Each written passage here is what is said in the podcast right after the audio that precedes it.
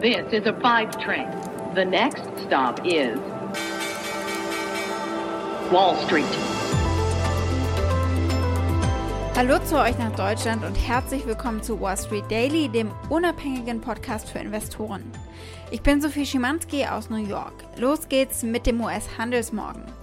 Der SP 500 steht an diesem Montagmorgen ganz nah an seinem Rekordwert dran, aber leicht im negativen Bereich. Ebenso der Dow Jones, allerdings nicht mal 100 Punkte im Minus. Der Nasdaq Composite steht im Plus. Äh, natürlich sehr interessant angesichts der Tatsache, dass diese Woche so viele Tech-Konzerne eben äh, Berichtsergebnisse melden werden. Die breiten Aktienbenchmarks sind also nahezu unverändert, nachdem sie ja die vorherige Sitzung auf Rekordhochs geschlossen haben. Und es steht also eine sehr volle, ereignisreiche Woche ins Haus.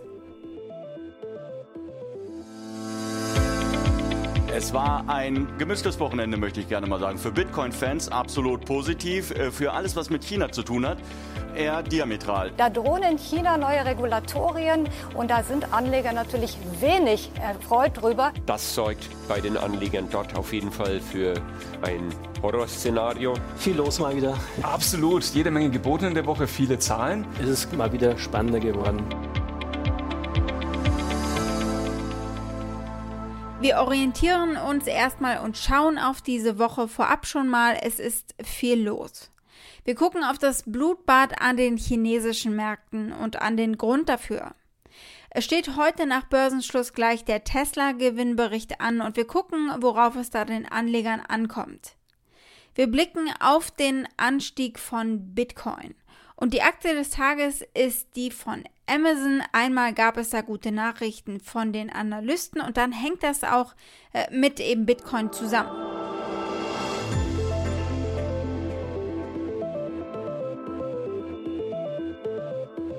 Zunächst einmal ein Ausblick auf diese Woche. Natürlich stehen jede Menge Berichtsergebnisse an, da sicher im Mittelpunkt natürlich die Tech-Schwergewichte, also Apple, Microsoft, Alphabet und Facebook.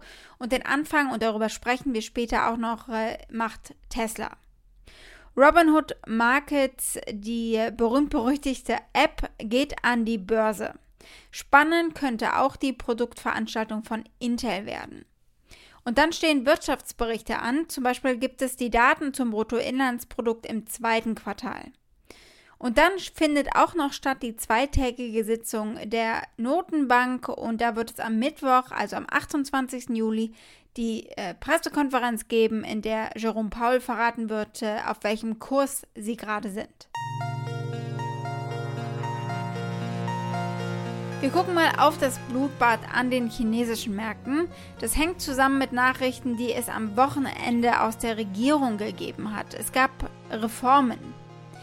Die chinesischen Aufsichtsbehörden haben am Samstag Reformen veröffentlicht, die das Geschäftsmodell privater Unternehmen, die an Schulen unterrichten, grundlegend verändern werden. Peking will den privaten Bildungssektor überarbeiten, der angeblich vom Kapital übernommen worden ist. Die neuen Vorschriften verbieten Unternehmen aus diesem Bereich jetzt Gewinne zu erzielen, Kapital zu beschaffen oder an äh, die Börse zu gehen. Der Freitag war sowohl in Hongkong als auch in den USA bereits ein Blutbad für diesen Sektor, weil ein Dokument in den sozialen Medien verbreitet worden ist, bevor es offiziell wurde. Und das ist es nun eben. Der schlimmste Fall wurde Realität, das schrieben Analysten von JP Morgan Chase dazu. Es sei ungewiss, ob die Unternehmen überhaupt börsennotiert bleiben können. Es ist unklar, welchen Grad der Umstrukturierung die Unternehmen durchlaufen sollen am Ende und äh, diese Unsicherheit macht diese Aktien aus unserer Sicht praktisch nicht investierbar, schreiben sie. Auf dem Festland und in Hongkong brachen die Aktien ein, wobei der Referenzindex CSI 300 um 3,2% und der Hang Seng Index um 4,1% eingebrochen sind und das sind die stärksten Kursabfälle seit Mai letzten Jahres. Die starken Verluste bei Bildungsaktien im Zuge dieser umfassenden Überarbeitung haben auch auf andere Bereiche übergegriffen. Technologie, Gesundheits- und Immobilienwerte sind zurückgegangen. Das waren also absolute Panikverkäufe, weil Investoren eben die Möglichkeit einpreisen, dass Peking die Regulierung für alle Sektoren verschärft, die in den letzten Jahren ein robustes Wachstum verzeichnet haben. Und es könnte noch nicht vorbei sein. Analysten sagen, wir wissen nicht, wo der Boden gerade liegt. Die TV-Legende Jim Cramer sagt, das ist der Stalinismus und die Chinesen wollen es den Reichen und den Kapitalisten in Amerika zum Beispiel äh, eben schwerer machen. Diese Aktien könne man jetzt gerade quasi nicht mehr besitzen. they are killing us. I mean, they know that we own these stocks, and they have they're showing no mercy. It does seem like when you turn a, a profit company into a non-profit company, what you're trying to do is make it so that there are rich people who are just stripped of their wealth. It's very malice. It's Stalinist. We tend not to see that. I think these are very serious violations that make us realize that capitalism is not alive in China. We kidded ourselves that we thought that the party was somehow going to want to join the rest of the world in being capitalistic. They're not. This is a dictatorship, and we're beginning to wonder. I question every one of those companies that's on that list. Any one of them could be vulnerable. You got to go. You can't own these stocks.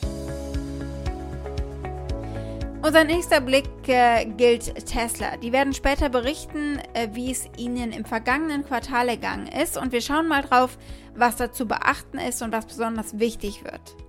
Es wird natürlich darum gehen, wie stark sich der Halbleitermangel ausgewirkt hat auf ihre Produktion und was sie diesbezüglich erwarten für das kommende Quartal.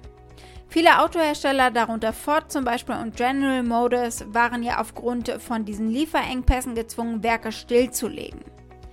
Tesla aber könnte einen Rekordquartalgewinn vermelden und schlimmere Konsequenzen des Halbleitermangels vermieden haben, das glauben Analysten.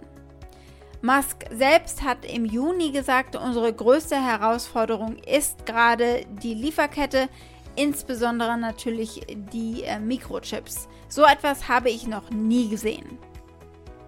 Tesla soll aber im zweiten Quartal mehr als 206.000 Fahrzeuge produziert haben und äh, damit eben die Vorjahresproduktion mehr als verdoppelt haben. Laut Analysten erwartet die Wall Street, dass das Wachstum von Tesla bei der Fahrzeugauslieferung dazu beitragen wird, den Umsatz im zweiten Quartal auf rund 11,4 Milliarden US-Dollar zu steigern, gegenüber 6 Milliarden US-Dollar im Vorjahr. Der Nettogewinn wird voraussichtlich etwa 600 Millionen US-Dollar erreichen, fast das Sechsfache des Vorjahresgewinns. Spannend wird noch die Produktion des Model Ys, da geben sie ordentlich Gas aktuell. Und wie steht es mit der Produktion in China, dem größten Markt für Elektrofahrzeuge? Und äh, hat Musk vielleicht eine Bemerkung zu Bitcoin als Asset und als Zahlungsmittel? Letzte Woche hat Musk ja gesagt, der Autohersteller werde wahrscheinlich wieder Bitcoin für Fahrzeugkäufe akzeptieren. Also da könnte es Klärungsbedarf im Earnings Call geben heute Abend. Der Ex-Ford-CEO Mark Fields erklärt, zwar gibt es mehr Konkurrenz inzwischen für Tesla durch zum Beispiel Volkswagen, aber der Kuchen Elektromobilität ist an sich natürlich auch weiter gewachsen. They continue to dominate the EV segment, but their share is starting to erode. Through the first, through May of this year, the EV sales are up about double. The overall industry is up about, you know, 30 to 40%. So you're seeing the, the pie, if you will, get bigger. That is good for Tesla because even though they have more competitors now, they essentially had the market to themselves, and now they have competitors such as you know Ford and Hyundai and, and VW selling electric vehicles. Their share is coming down, but their volume is going to continue to grow because that pie is going to get bigger and also at the same time, they're adding more capacity with the new plants. And every product that they're coming out with is incremental to the product lineup. And so that's going to bode well for them, even though their share will come down. And listen, they had the market to themselves for a long time. Now they have some competition. And the key is the overall pie growing, and that's going to be good for Tesla. Und wir haben gerade schon kurz über Bitcoin und Tesla gesprochen. Wir bleiben jetzt mal bei der Kryptowährung, denn Bitcoin stieg auf fast 40.000 US-Dollar in einer Rallye und äh, es sieht aktuell so aus, als würde es weiter steigen, auch wenn es nicht mehr ganz auf 40.000 steht. Der Grund dafür sind unter anderem Spekulationen, dass Amazon in der Kryptoindustrie aktiv sein könnte. Verraten hat das eigentlich nur eine Stellenausschreibung, in der sie eine Führungskraft für die Entwicklung der Digitalwährungs- und Blockchain-Strategie suchen. Heißt das jetzt womöglich, dass Amazon bald entweder in Bitcoin investieren wird oder es als Zahlungsmittel akzeptiert? Bitcoin hat natürlich ein schwieriges Jahr hinter sich eher. Immer wieder geht es auch um die Aufsicht durch die Regierung.